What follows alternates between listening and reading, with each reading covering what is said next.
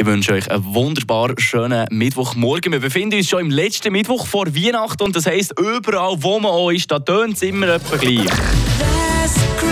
Entweder der da hier ertönt irgendwo beim Einkaufen zum Beispiel oder man hockt im Auto.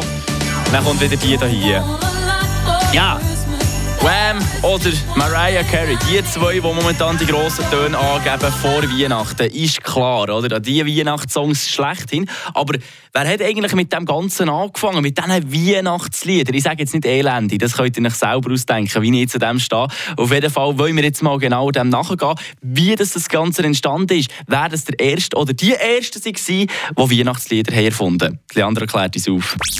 Eine Portion Wissen für einen starken Tag. Schlauere Tag mit Radio FR.